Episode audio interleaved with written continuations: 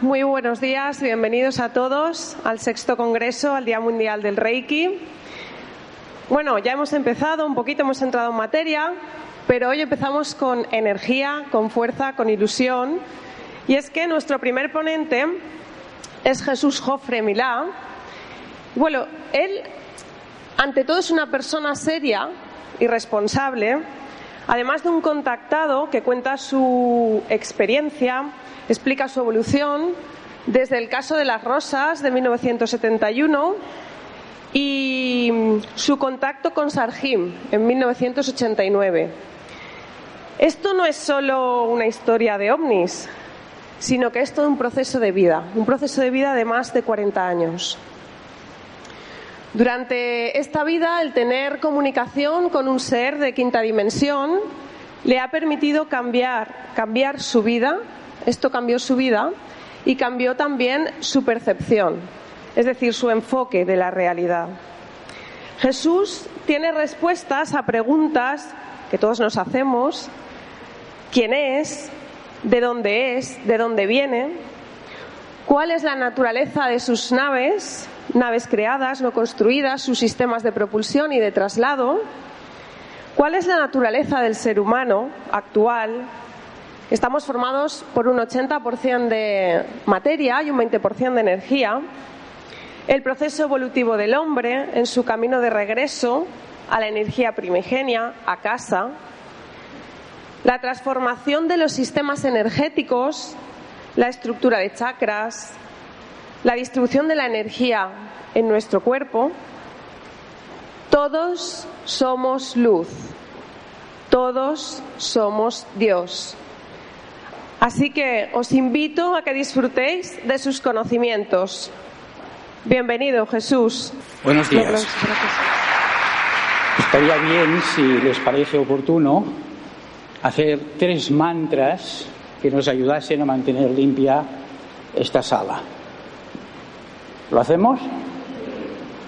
Pues vamos a, hacer un, un mantra de limpieza especial que además os recomiendo que podéis hacer en vuestras casas, en vuestros sitios de trabajo, cuando queráis que haya una limpieza general eh, de las energías más densas que se puedan encontrar. Y es el mantra A-UM.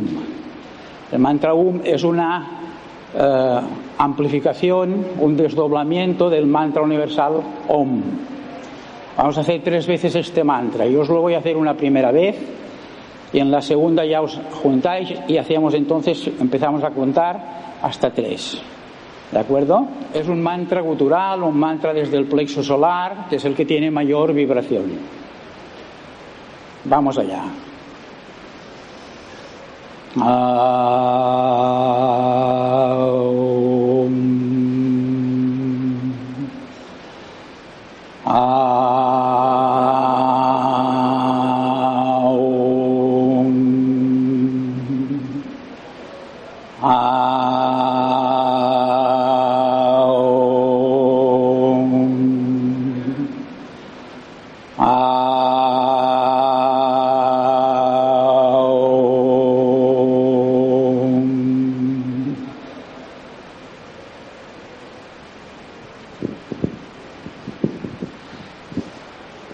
Muy bien, estamos mucho mejor. Entonces voy a empezar, como os decía, dándoles las gracias por haber venido.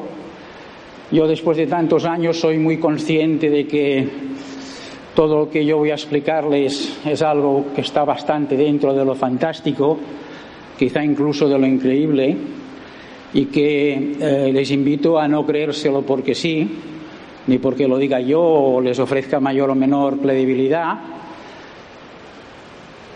pero sí que les invito también a que bajen un poco sus barreras y dejen entrar lo que yo voy a explicar en sus mentes con la tranquilidad de que eh, dentro de cada uno de ustedes está la capacidad de discernir, de saber si hay algo de positivo en lo que explico o algo negativo, con lo cual ustedes lo pueden escuchar y asumir o lo pueden rechazar.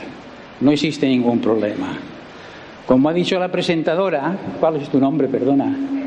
Cuando, como ha dicho Esther, Esto no es una historia de un contacto, sino todo un proceso de vida que dura desde el año 70 hasta nuestros tiempos, en que el contacto se ha ido manteniendo en diferentes fases eh, que me han llevado a mí a hacer un proceso y un cambio de vida en todos mis conceptos fundamentales de lo que es la vida en sí para el ser humano.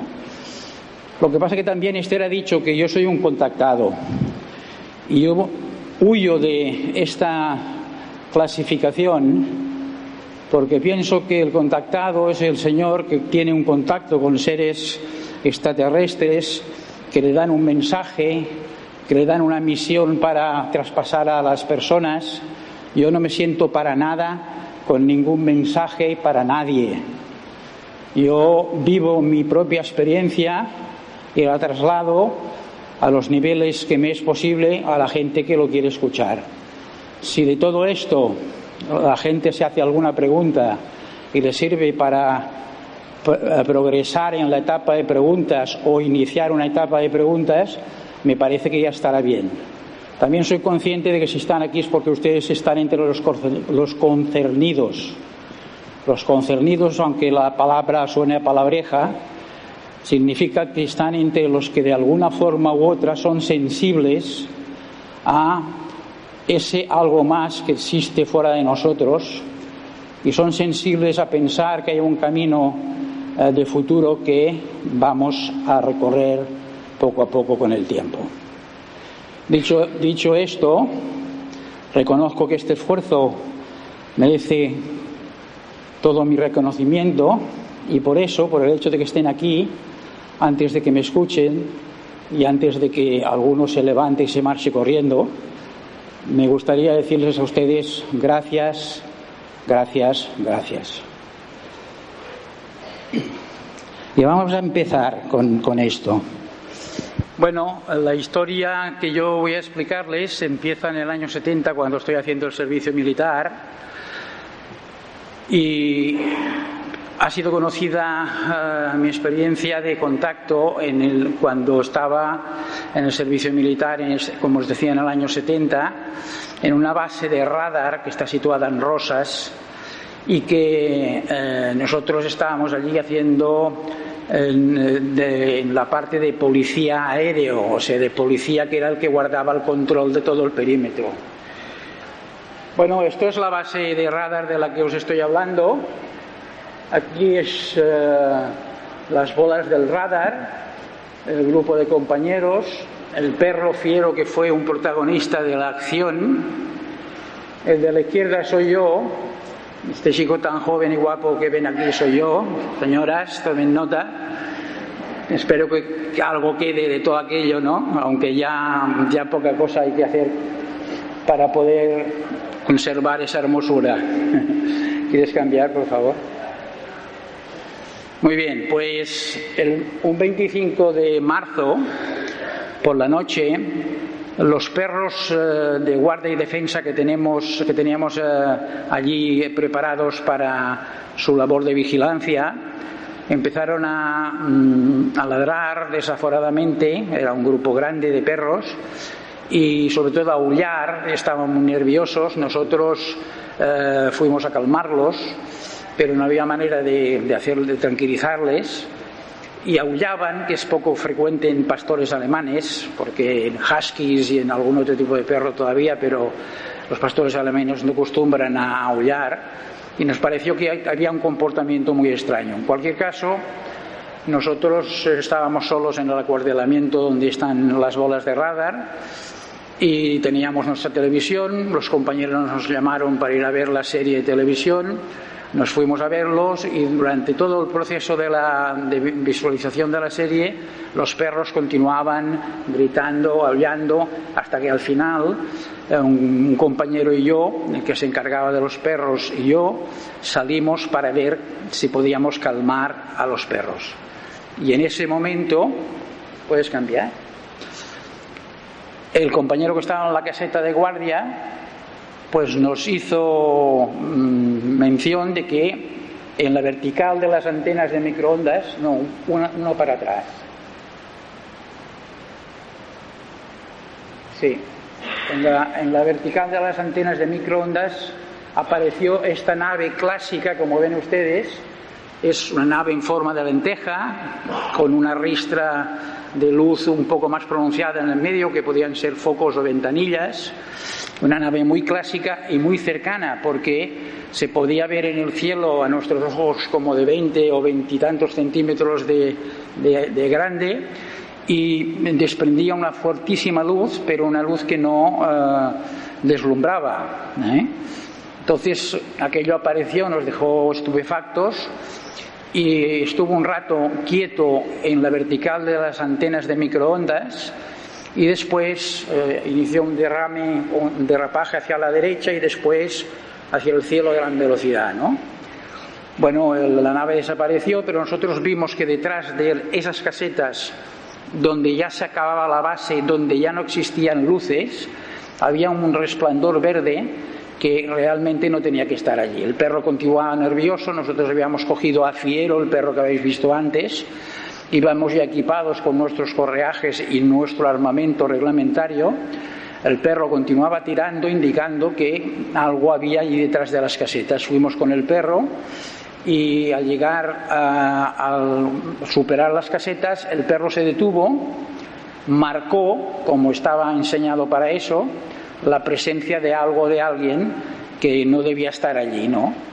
Y efectivamente, a los pocos segundos apareció, primero escuchamos unos pasos muy fuertes y después apareció, si quieres poner la siguiente, por favor, un ser que responde a este dibujo y a esta, esta contraluz que teníamos detrás, que tenía detrás, de dos metros, dos metros diez, dos metros quince quizá de altura, un ser bastante alto, bastante enjuto, eh, físicamente muy fino, que a grandes zancadas venía hacia nosotros. Yo en mi obligación de, de cabo, eh, pues di el alto quien va una vez, lo di una segunda vez, y en la tercera, antes de que pudiese dar la tercero, el tercer alto quien va, pues mi compañero empezó a disparar el CEPME en posición de fusil ametrallador, le una ráfaga de, de 14 15 balas al ser que teníamos enfrente, como está ahí en los dibujos, y yo contagiado con mi pistola mm, de, de cabo, pues también le disparé tres tiros. El ser paró, paró a escasos 4 o 5 metros de nosotros, en ese momento hubo como una situación de detención del tiempo, hubo una sensación que yo debo de, relatar aquí, que es una gran cantidad de ruido en mi cabeza, como de miles de voces eh, que hablaban todas juntas, que yo no podía entender. Y pasados estos segundos eh, de esta situación como de suspensión temporal, vimos que el ser eh, volvía a moverse, daba la vuelta sobre sí mismo, volvía por donde había venido y lo único que escuchamos fue un golpe contra las vallas de cierre del perímetro de la base. Eran vallas metálicas que evidentemente sonaban y después de eso no oímos nada. De todas formas, con el perro nos acercamos hasta, las, hasta la valla, el perro fue siguiendo hacia su izquierda hasta encontrar un espacio en el que la valla estaba eh, rota, desaparecida, porque al final faltaban de 40 a 50 centímetros. Al día siguiente, con, luz de día, pudimos ver que incluso los bordes de, de, la valla donde había desaparecido estaban como chamuscados en negro y una valla de más de dos metros de altura pues había desaparecido completamente. Es curioso porque había dos vallas, dos vallas que creaban un pasillo alrededor de todo el perímetro de la base, que es por donde durante el día se dejaban a los perros que iban circulando por allí. ¿eh? Y la segunda valla estaba absolutamente intacta. Bueno, esta historia, que es bastante más larga, a ver, pasa una nueva diapositiva. Esta pásala, por favor. Vale. Esta historia, que es un, bastante más larga porque a los dos días se volvió a ver la nave, al cabo de dos días más eh, volvió a verse, vinieron aviones de la base aérea de Reus e hicieron un seguimiento de este ovni.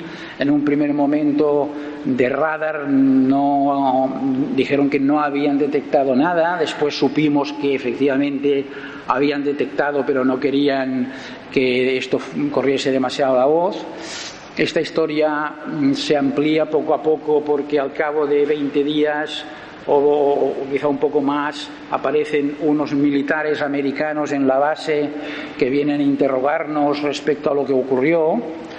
Hay una serie de, de historias relacionadas con este primer avistamiento que eh, son mucho más amplias que lo que yo voy a explicar aquí. Además, teniendo en cuenta que mm, hay una gran cantidad de años de cosas a explicar y aquí tenemos solamente una hora de tiempo, ¿no? Entonces, eh, recomiendo que si alguien tiene interés en, esto, pues busque el libro que está por ahí fuera en una mesa y allí encontrará todas las explicaciones de, toda esta eh, primera situación, que es por la que yo he sido siempre mucho más conocido. ¿eh? A mí realmente me tiene ya un poco cansado explicar una vez y otra vez esta misma historia. ¿eh? Pero eh, entiendo que es la base, es el punto donde empieza todo. ¿eh? Porque ¿qué ocurre cuando te encuentras ante una situación como esta? Pues lo primero que ocurre es que te empiezas a hacer preguntas. Si ha, aparecido aquí un ser que aparentemente venía con una nave extraña, que quién sabe de dónde, de dónde vino, pues quién es, de dónde ha venido, qué quería de nosotros, un montón de preguntas que cuando las extiendes un poco se convierten en preguntas trascendentales respecto a ti mismo. ¿Quién soy yo? Mm, ¿De dónde vengo? ¿A dónde voy? Las preguntas clásicas, ¿no? ¿Qué hago aquí? ¿Eh? Y lo importante es seguir con estas preguntas el tiempo suficiente hasta que uno empieza a encontrar respuestas. Y si uno persiste el tiempo suficiente hasta que empieza a encontrar alguna respuesta, se puede dar por satisfecho, pero se va a encontrar que después de la respuesta encontrada, pues hay otra pregunta esperando, ¿no?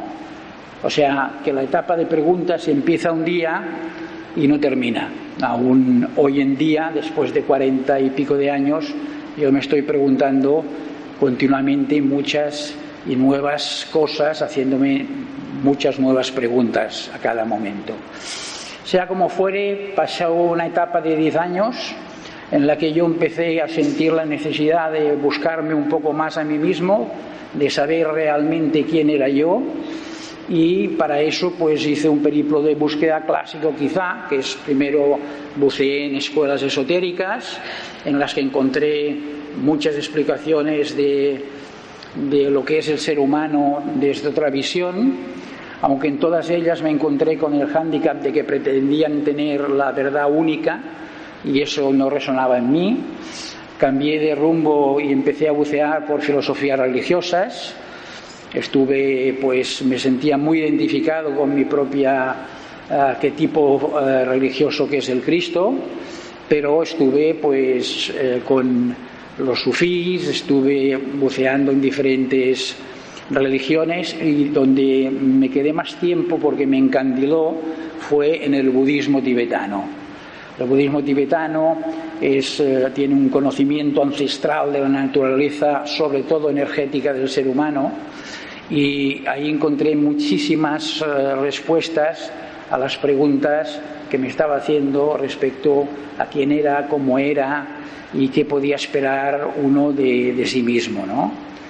Pero yo volví un poco a mis orígenes y eh, continué mi vida, me casé, tuve hijos, hice un primer paso de escaparme de la vorágine de la, de la sociedad clásica, del negocio de mis padres eh, y el mío propio en el que siempre se ha convertido la vida de todos y cada uno de nosotros, pues nuestro objetivo es tener un trabajo, mm, eh, progresar económica y socialmente, casarte, tener hijos tener el televisor más grande que el vecino, el coche mejor, etcétera, etcétera, ¿no?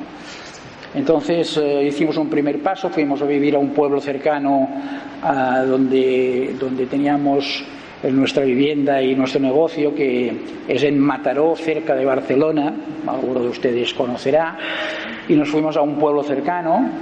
Y hasta el cabo de cinco años, que después de unos procesos personales de, de experiencia propia en mis meditaciones, empecé a encontrar con alguna respuesta que me llevó a darme cuenta de que lo que decía antes eh, Joaquín, eh, tenía, eh, tiene un gran sentido. Nosotros, todos y cada uno de nosotros, somos luz y realmente valemos no por lo que tenemos, sino por lo que realmente somos. Cuando yo aprendí auténticamente esto, no que lo entendiese intelectualmente, sino que lo llegué a aprender, entonces a mí me sobraban cualquier eh, complemento para poder hacer el paso definitivo que era el, del regreso a la naturaleza. ¿eh? Yo mm, llegué un día que hice este descubrimiento dentro de mí y fue cuando fui a ver a mi esposa, le dije, prepáralo todo porque nos vamos al Pirineo, que es de donde queríamos ir desde hacía mucho tiempo, pero nunca teníamos las condiciones adecuadas no hace falta que hagamos nada, vamos, estamos convencidos y ya saldremos adelante. Nos situamos en el Pirineo de Lérida. Espera, espera, porque creo que tenemos que ir aquí, sí, muy bien. Y allí, en, en una zona del Pirineo de Lérida, donde hay un puerto, nosotros nos instalamos, empezamos a tener una vida más sosegada, más tranquila, más en relación con la naturaleza. Yo allí, señores, me dedicaba a recoger plantas medicinales, había hecho mis estudios de fitoterapia, eh, me dedicaba a recoger setas y frutas del bosque que bajaba a vender a mercados de, Barcelona, eh, tenía miel y abejas, o sea, como ven, trabajaba en una granja de uruguayos, ¿eh? como ven, pues todo relacionado con el aspecto de la naturaleza que me daba a mí una vida más sosegada, más tranquila, más en relación con mi propio entorno. Y cuando ya teníamos esta vida familiar, una vida familiar en la que realmente podíamos vivir en, en amor, en amor familiar, con mi esposa y mis hijos, eh, haciendo nuestras meditaciones, trabajando porque no hay manera de tirar adelante si uno no se espabila, fue cuando se dio el contacto, ahora sí, de abajo arriba en lugar de arriba abajo. Quiero decir de que no se trataba tanto, y era algo que yo había descubierto, de que un día una nave o un ser viniese a contactar contigo, sino que tú pudieses ser también parte de, esta, de este intercambio y efectivamente empecé una noche sintiendo la necesidad de conectar vía psicográfica y empecé a tener contacto con seres que me dijeron que eran de la misma familia del ser que me había visitado en el servicio militar, una unidad de comunicación y de enseñanzas, que me dieron ya en esa primera ocasión una primera cita para confirmar que realmente todo lo que estaba viviendo no era solamente una lucubración de mi mente, sino que eh, había una confirmación externa, una primera cita en medio del puerto para que yo pudiese mm, saber que existían, que estaban allí con sus naves y que mi experiencia era real. Y fue cuando aparece aquí eh, esta ocasión en que yo, en diciembre del 80, voy hacia el puerto como consecuencia de esta comunicación allí paro en el sitio donde me pareció que tenía que ser y efectivamente a la hora prevista de lo alto del puerto apareció una nave que eh, cuando yo la vi en forma de luz y bastante alejada eh, yo ya me daba por satisfecho pero que esa nave empezó a bajar hacia donde estaba yo se puso en vertical encima de mí y me, envió un chorro de luz, momento en el que yo quise coger el coche y salir corriendo, porque aquello me superaba también un poquito, pero me contuve y pude vivir esa experiencia porque ya la nave volvió para atrás y regresó en el sentido contrario en el que había venido, ¿eh? hacia la montaña. Eso fue el primer contacto concertado para mí y que marcaba el principio de eh, una situación nueva de, de contacto que era la continuación de alguna forma de la experiencia, esa primera experiencia que había tenido el servicio militar. Porque, señores, esa nave, la habrán reconocido ustedes, es la misma nave que vino en el, cuando hacíamos el servicio militar. Esto es una nave de 16 metros de diámetro, es una nave que tiene cuatro tripulantes, es una nave que se llama Stella y que nos visitó en el servicio militar y nos visitó diferentes ocasiones, dejando incluso sus huellas y pudiéndola fotografiar eh, cuando estábamos en el Pirineo de Lérida.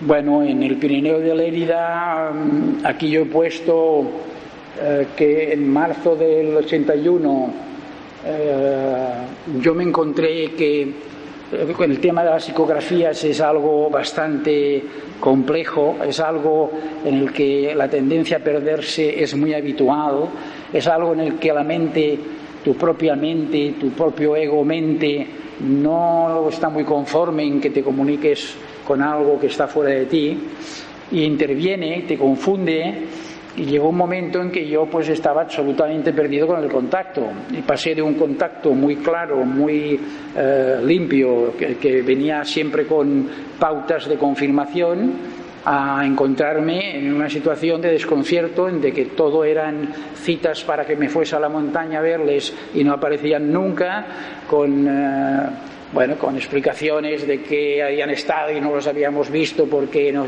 estábamos nosotros bastante finos. Yo me di cuenta, y sobre todo apoyado por mi esposa que me veía desde fuera, de que esto se había estropeado, ¿no?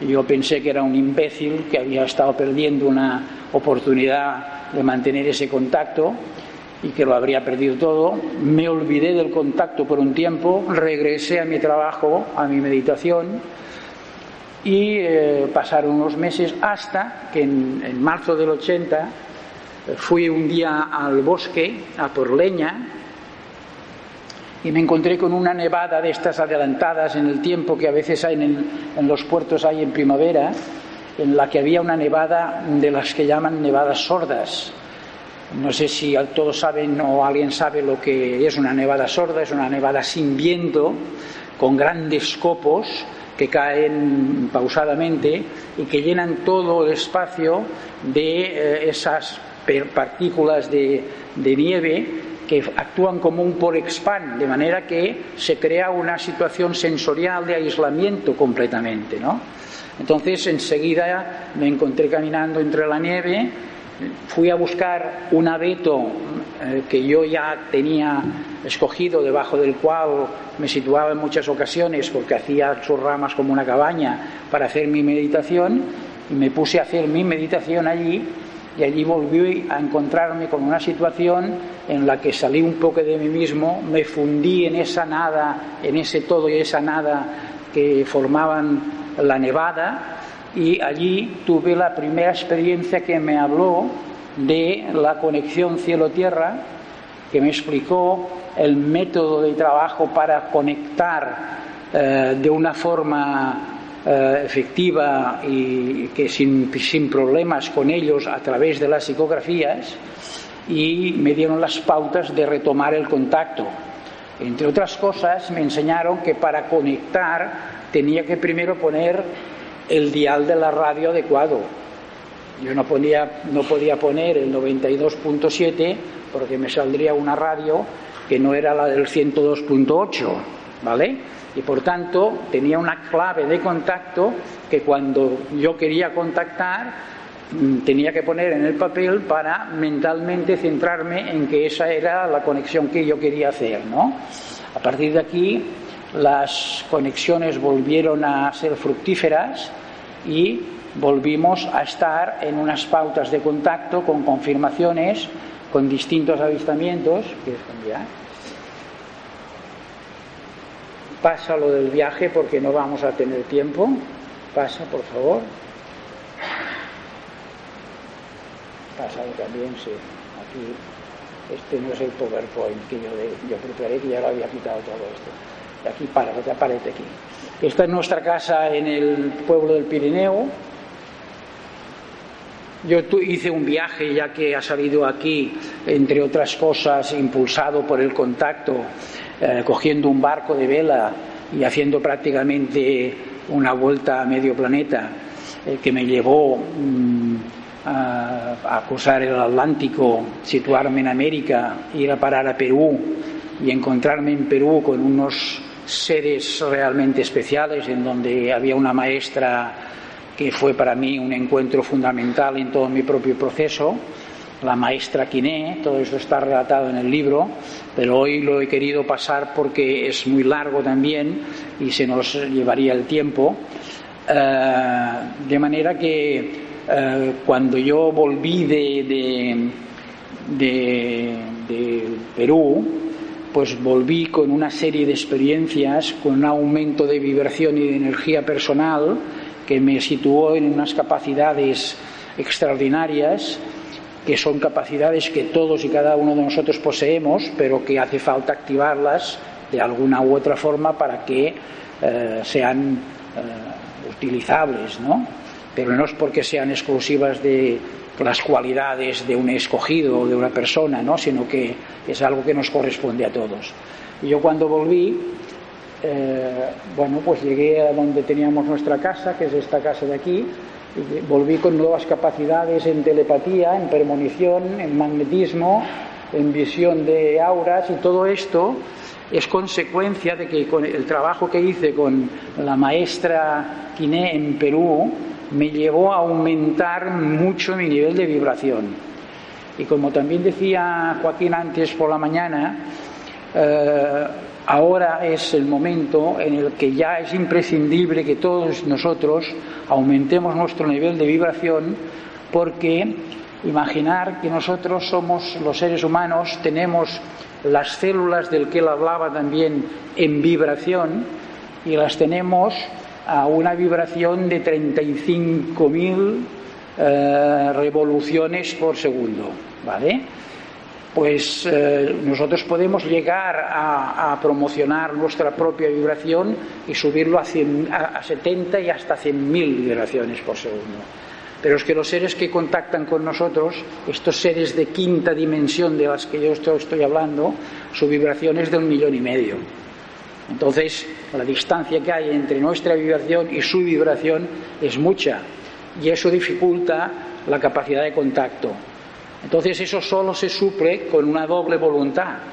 La voluntad de ellos de bajar su vibración, lo cual no les gusta nada, y la voluntad nuestra de aumentar nuestra vibración, lo cual es muy interesante porque nos ayudan muchísimas cosas de nuestro propio organismo y entonces facilita que se pueda eh, hacer el contacto porque lo que priva es ese acto de voluntad, ese deseo y esa actitud de trabajar para conseguirlo, porque como comprenderán, aumentar la vibración, tenemos una serie de pautas de cómo hacerlo, pero no, no es fácil si no se trabaja.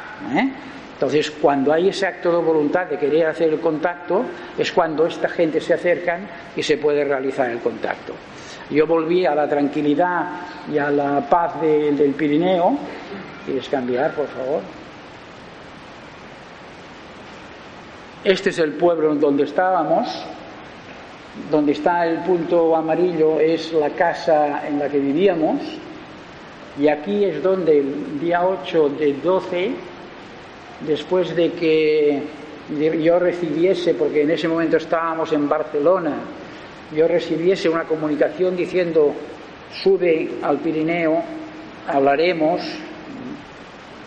para nada esperaba lo que llegó a pasar, a las 5 de la mañana, y yo me fui para allí, me situé en la casa, y a las 5 de la mañana, eh, bueno, me despertaron de una forma fortuita las campanas que me parecieron que eran las de la iglesia y resulta que solo eran las resistencias del calentador que estaba sin agua y empezó a sonar las resistencias porque yo no había oído el reloj que me había puesto para despertar y vi un resplandor muy grande en la parte de detrás de la casa, aquí donde está pintada la, la esfera amarilla.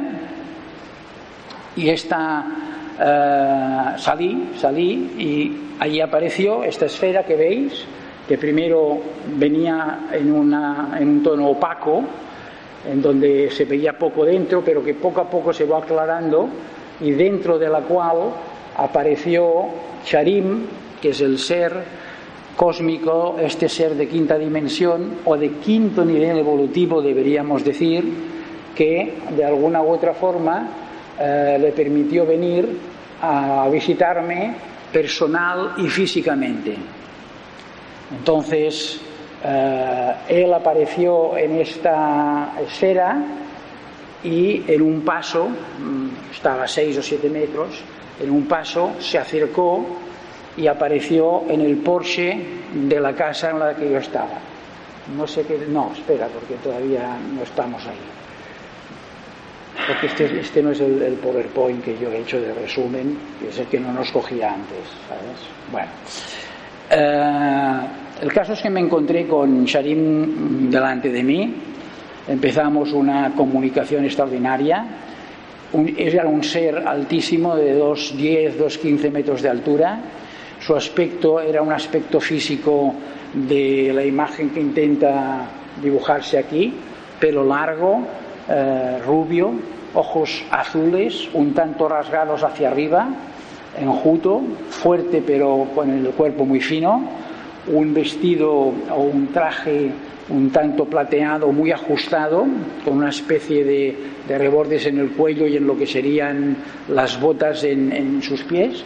El único punto destacable era el cinturón, el cinturón en el que había una hebilla que él manipulaba y en función de cómo manipulaba eh, pasaban cosas. Por ejemplo, la esfera apagó su luminosidad tras una manipulación que hizo de su cinturón. Tras otra manipulación, a él le apareció a su alrededor, alrededor de su cuerpo, esta, esta especie de halo azul que hemos pintado ahí, que no sé si se ve muy bien, pero que hacía como un doble cuerpo, de energía que para él venía a ser un elemento protector eh, ante el medio en el que estaba. Bueno, pues él de esta manera se presentó ante mí, me dijo que era Sharim, que había acudido a, mi deseo de, de tener una entrevista, que consideraba que después de todos estos años ya era hora que pudiésemos tener esa entrevista vis a vis y eh, hicimos, empezamos con un, un, sistema de comunicación de que es algo más eh, profundo que el telepático.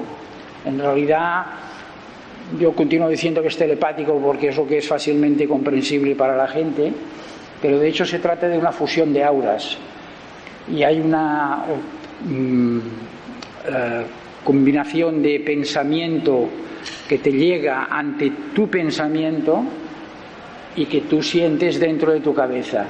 Las respuestas se producen en el mismo momento en que tú piensas la pregunta o ante cualquier pensamiento que estás generando. En un momento determinado de nuestra conversación, no sé si os imagináis que una persona de metro setenta y pico como yo tenía que estar a, a 70, 80 centímetros con un ser que medía dos metros diez o quince, llegó un momento que yo ya estaba de cervicales que ya me estaba mareando. Y pensé en eso.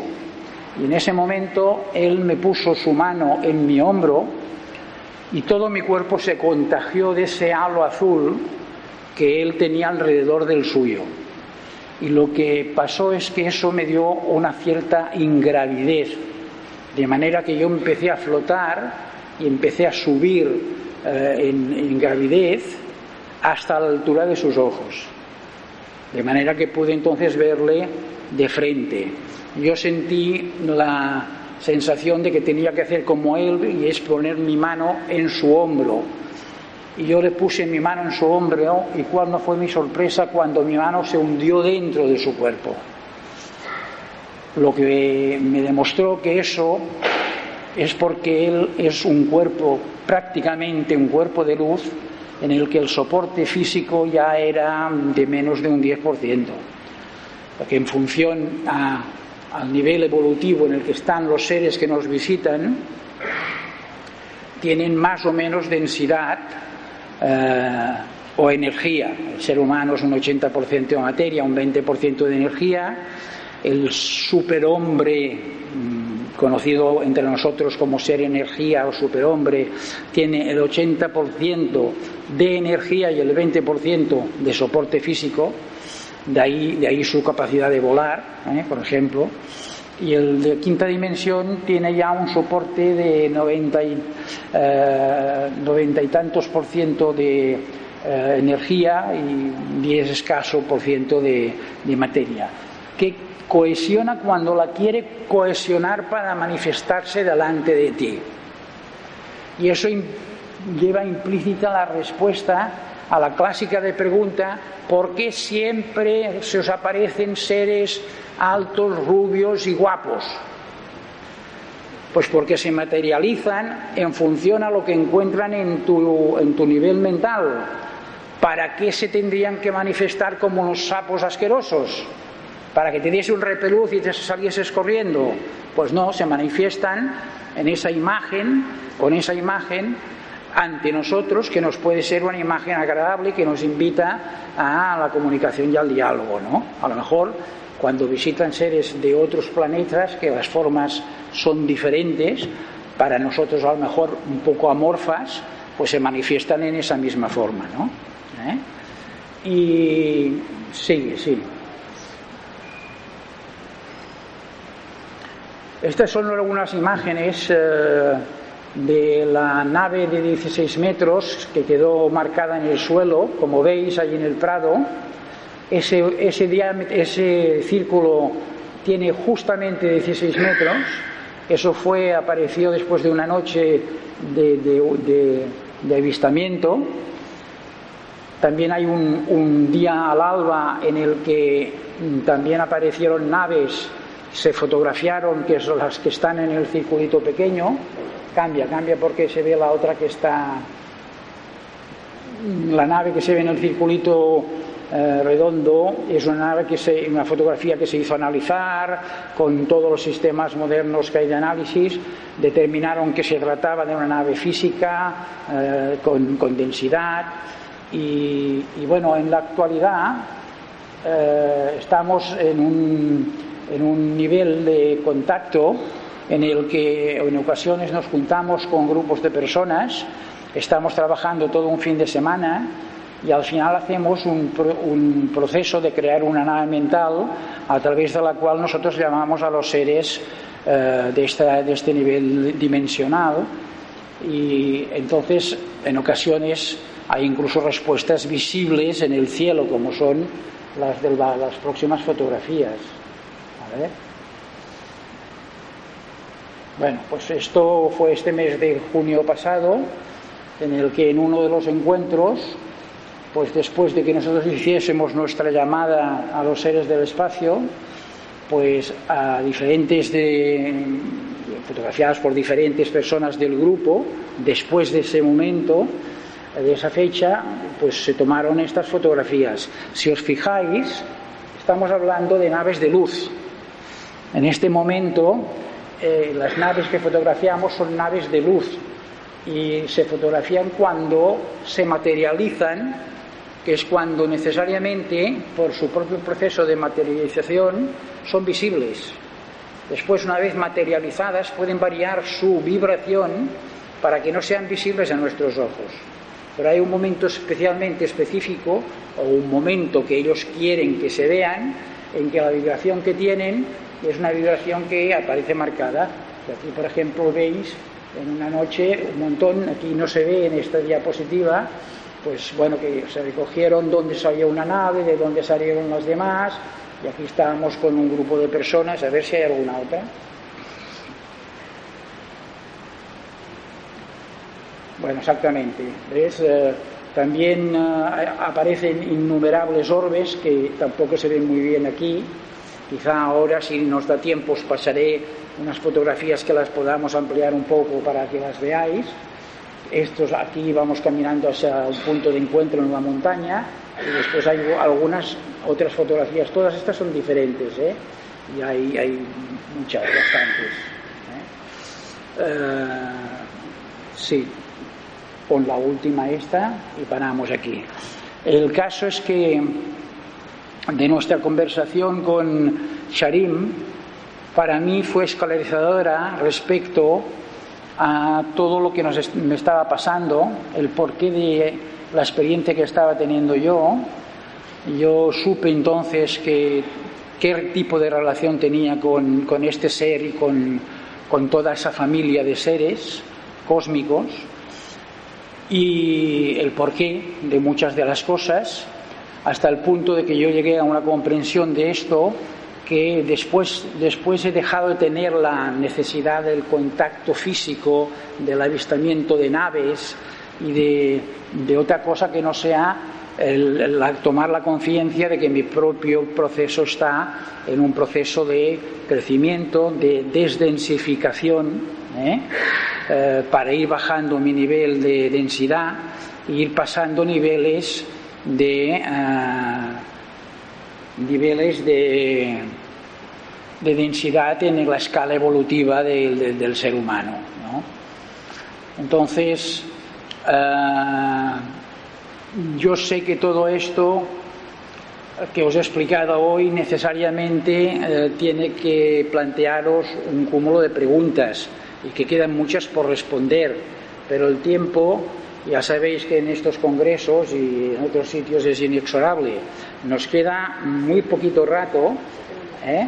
pero incluso como creo que hay un paro después y hemos empezado como cinco minutos tarde, me tenéis que dar cinco minutos más y concederles a la gente pues casi diez minutos para que el que quiera se haga preguntas o me haga preguntas a mí. ¿eh? Yo creo que hay muchas. Si queréis, intentaré contestaros las que sea viable, las que sea posible. ¿Alguien desea preguntar?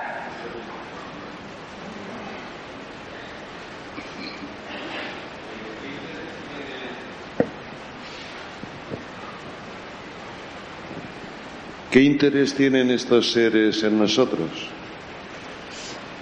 Bueno, mira, lo importante de cuando hablamos de los seres que nos visitan, porque hay un montón de razas que nos visitan, más que saber si son altos, bajos, verdes, grises o que de dónde vienen, lo que nos interesa saber es qué nivel evolutivo tienen. Porque dependiendo del nivel evolutivo que tengan, podremos esperar determinada cosa de ellos.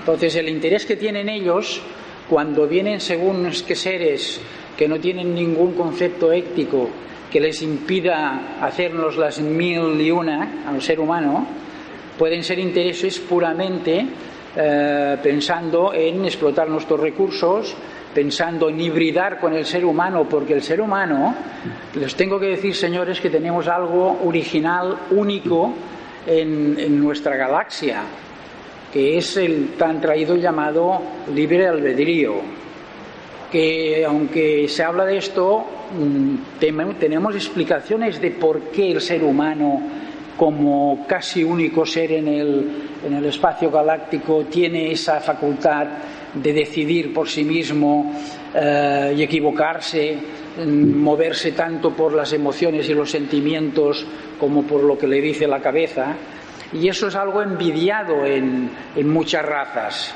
Y de ahí mm, lo, que se habla en, muchos sitios de los secuestros clásicos, pues vendrá cualquier periodista especialista en el tema y recogerá pues secuestros, ¿no? Y uno de los más habituales son las hibridaciones que se hacen con seres humanos para conseguir estas facultades. O sea que la gama de posibilidades y variedades de intereses que tienen estos seres depende mucho de cómo son.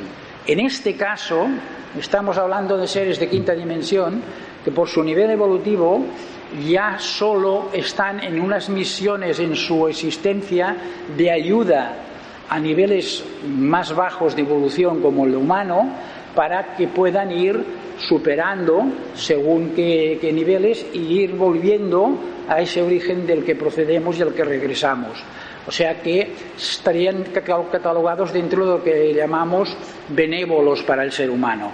Pero cuidado, porque hay una serie de razas que nos visitan que son no tan benévolos, incluso algunos negativos para nosotros. ¿eh? Muchas gracias. Y después otra cosa, fíjese usted, si yo mmm, veo la primera vez que me encuentro con este ser, lo recibo a tiros, imagínate qué pasa si bajan en medio de, la plaza de aquí de Valencia o de Madrid. Enseguida lo rodean los tanques y puede haber ahí un follón de Dios. ¿eh? O sea que no, nos, eh, también en este sentido tienen que tener sus precauciones antes de manifestarse más públicamente. Ahora están haciendo toda una, cantidad de apariciones por todo el mundo, en cada vez más incuestionables, para ir mentalizando a la gente de la existencia, de su presencia, de la realidad de, que ellos están aquí, para que cuando haya una posibilidad de manifestación más amplia, la gente no lo tome tan extrañamente. Sin embargo, los contrapoderes terrestres, los poderes fácticos, procuran que la gente continúe pensando que todo lo de los extraterrestres son paparruchadas y que si hay algunos son malos y vienen aquí a comernos.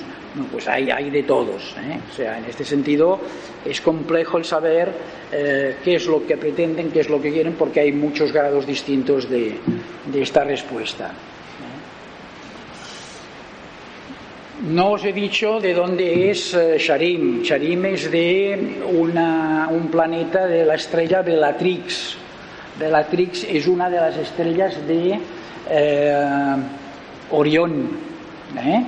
que no penséis que Orión es algo en sí mismo, porque Orión es, es algo enorme con un montón de, de, soles y millones y millones y millones de, de kilómetros y de años luz entre unas estrellas y otras, y nosotros les decimos todo esto es Orión cuando no tiene que ver nada una cosa con la otra.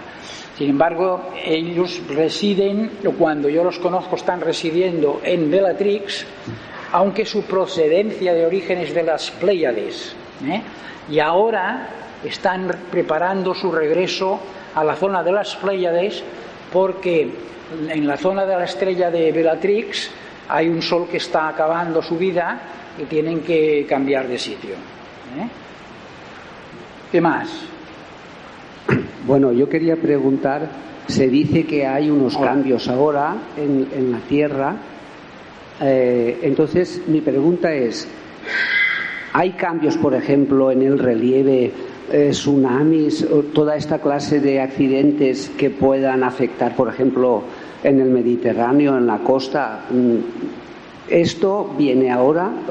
¿Cómo nos va a afectar a las ciudades donde vivimos? Todo esto. Mm, esta, es mi pregunta. A ver, hasta donde yo sé, eh, hasta donde yo sé, aquí tenemos dos fenómenos diferentes. Uno es que la propio, propio planeta Tierra está también inmerso en este cambio de vibración. Y este cambio de vibración de aumento, de, de, haber entrado en lo que es el cinturón fotónico, que lo podéis encontrar en internet lo que significa el tema del cinturón fotónico si no lo conocéis ya, hace de que la Tierra esté aumentando mucho su nivel de vibración, el planeta en sí. Eso produce movimientos que generan muchos de estos eh, situaciones de tsunamis, de ter terremotos sobre todo, etcétera, etcétera. Aunque en este momento también hay una intervención humana que está produciendo todo esto con los CHARP que, y, los chemtrails que están contaminando, que están influyendo sobre aspectos de, podríamos llamar, meteorológicos, y entonces tenemos las, las dos cuestiones. Pero el planeta, yo creo que lo principal es que el planeta se está acomodando poco a poco a este aumento de vibración y eso hace que haya muchos movimientos que producen todas estas situaciones. Eh, ¿A dónde va a llegar esto? Hay gente que incluso tiene mapas de cómo queda todo. ¿eh? Y parece que eh, hay una tendencia a la verticalización del eje de la Tierra. El eje de la Tierra está un poco inclinado y habrá una tendencia a que quede vertical. Entonces, las masas de agua cambiarán necesariamente y eso es de lo que se habla cuando se habla de la inundación de costas. Por un lado, y por otro la bajada de los niveles del agua. En este momento, ¿cómo nos afecta? Yo no tengo previsiones de que en la zona nuestra haya unas afectaciones demasiado, demasiado importantes, pero no tengo tampoco una especial información al respecto. ¿Y esto que dicen que el, el giro del, de la Tierra va a cambiar en sentido contrario? ¿Qué nos puede decir? Yo no tengo información de esto, no la tengo suficiente, la tengo solamente por la gente que por gente que habla de eso, pero no es una información que haya recibido yo. Hola, eh, todo esto de que has estado hablando y de los extraterrestres, eh, ¿tiene que ver la energía, cómo lo trabajas con los esenios? ¿Cómo uno trabaja con? Con los esenios. la, energía, las meditaciones. Bueno, sí, claro. Sí tiene relación. Sí, pero aquí estaríamos entrando pues en la figura, en la figura cósmica de, del Cristo, de la relación que tuvo con los esenios, que él era un esenio, pero el que era un esenio era Jesús, ¿vale? El Jesús no fue el Cristo, hasta que Juan lo bautiza en las aguas del Jordán. Y entonces hay el descenso del Cristo cósmico que, ocupa, cohabita en el cuerpo de Jesús, y es cuando Jesús se convierte en Jesús Cristo. ¿Vale? Relación eh, con lo que he explicado no tiene ninguna. Esta es otra historia, otro ejemplo, una manera que se nos, eh, se nos hizo llegar vibración de alta frecuencia al planeta Tierra hace muchísimos años a través de la figura de, Jesús, el Cristo, y es un tema muy interesante, a mí eh, me interesa mucho, para mí es fundamental en mi vida, pero requiere un congreso entero, ¿vale? O sea, no, ahí no, no podemos extendernos porque nos iríamos complicando muchísimo. ¿eh? Bueno, ¿alguna pregunta más? Estamos acabando el tiempo. Antes de que nos riñan, eh, buenos días.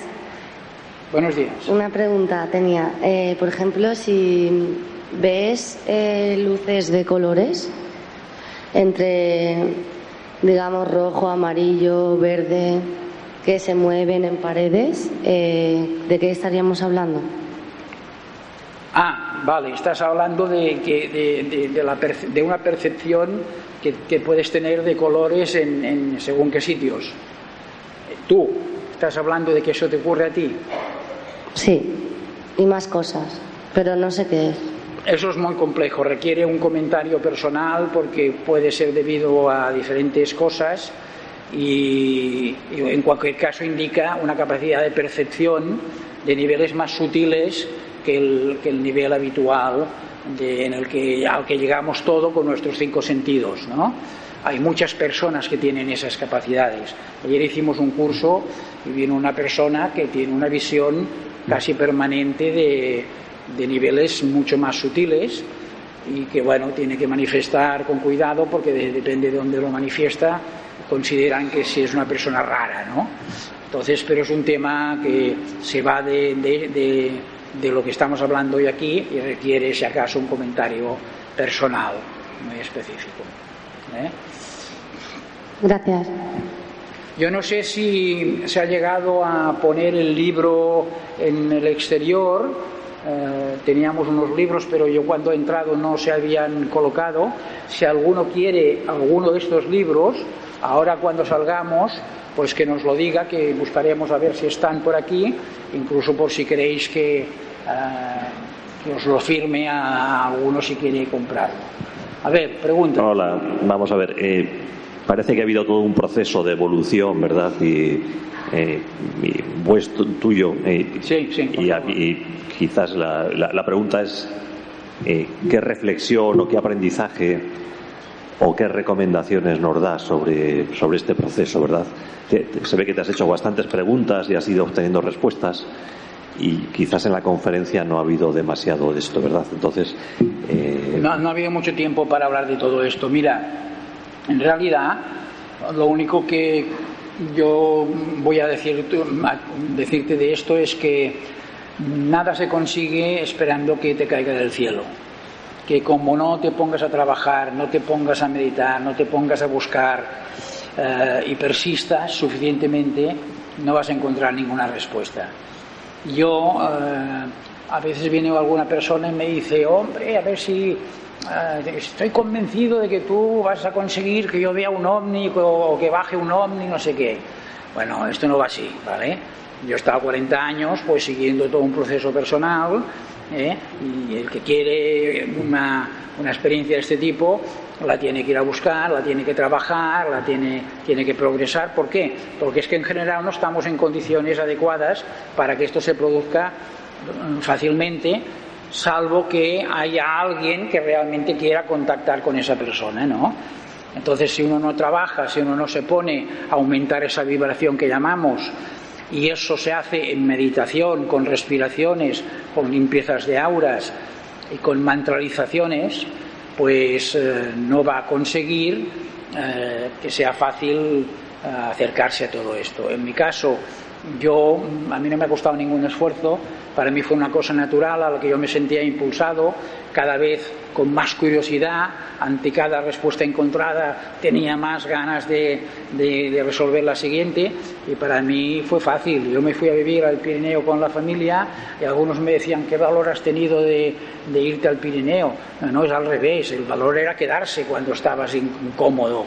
Eh, en, una vida normal de trabajo, eh, en, en el comercio, etcétera. Y en cambio ir a la montaña, que era lo que deseaba, pues no era ningún esfuerzo. Eso depende cada cual. Desde luego, todos eh, tenéis que mesurar hasta qué punto llega vuestro interés. Mientras eh, el interés que os lleve a progresar, a buscar, a trabajar, sea algo que os, que os, eh, que os compense, que tenga compensación en vuestro esfuerzo a lo que estáis consiguiendo y os estéis cómodos, pues adelante. Si empieza a pesaros, pues eh, más vale que lo dejéis. ¿eh? Ya llegará vuestro momento.